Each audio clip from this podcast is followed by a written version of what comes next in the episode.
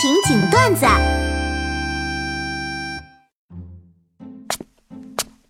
二零一七只剩一个月了，你的年度计划实现了多少啊？凡是花钱的计划，基本全落实；凡是赚钱的计划，基本不理想。花钱的计划落实，买到房了？就你话多。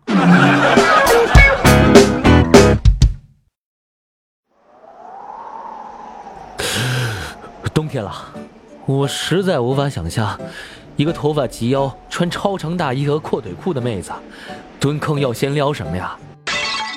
可能穿成这样出门就不准备上厕所的吧。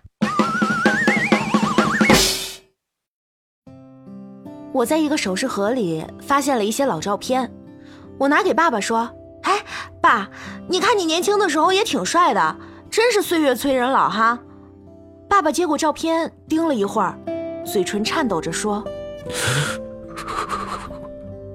你妈竟然还留着他的照片？”哎。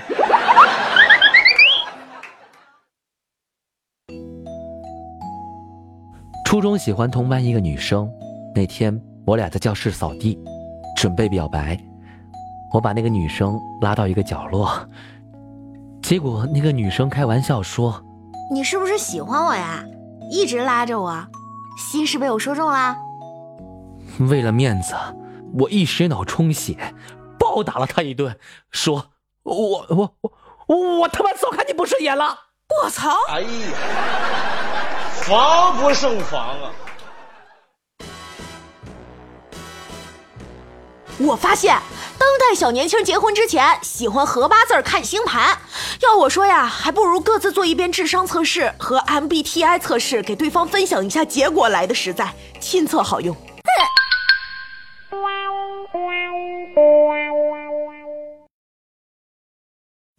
老妈给我打了两个小时电话，挂电话之前问我。石榴啊，为什么回家不用微信跟我聊天啊？打电话不要钱的啊！啊，又不是我打的，妈，是您打过来的啊！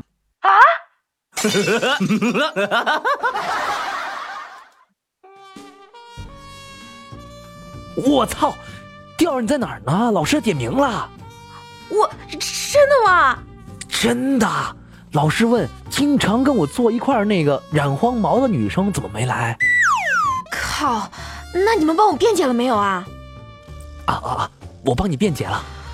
啊，谢谢你啊，石榴。你跟老师怎么说的？我跟老师说了，你那个不是黄毛，是染的奶奶灰，啊，只不过现在有点掉色，现在属于闷青色。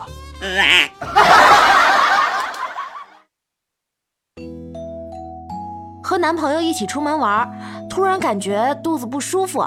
男朋友看到我痛苦的表情，关心的问我：“呃，宝宝你怎么了？”“哎呀，肚子疼。”“宝宝，那怎么办呢？”“可能是大姨妈来了。”男朋友沉思了片刻之后说：“那你那份冰淇淋还吃吗？”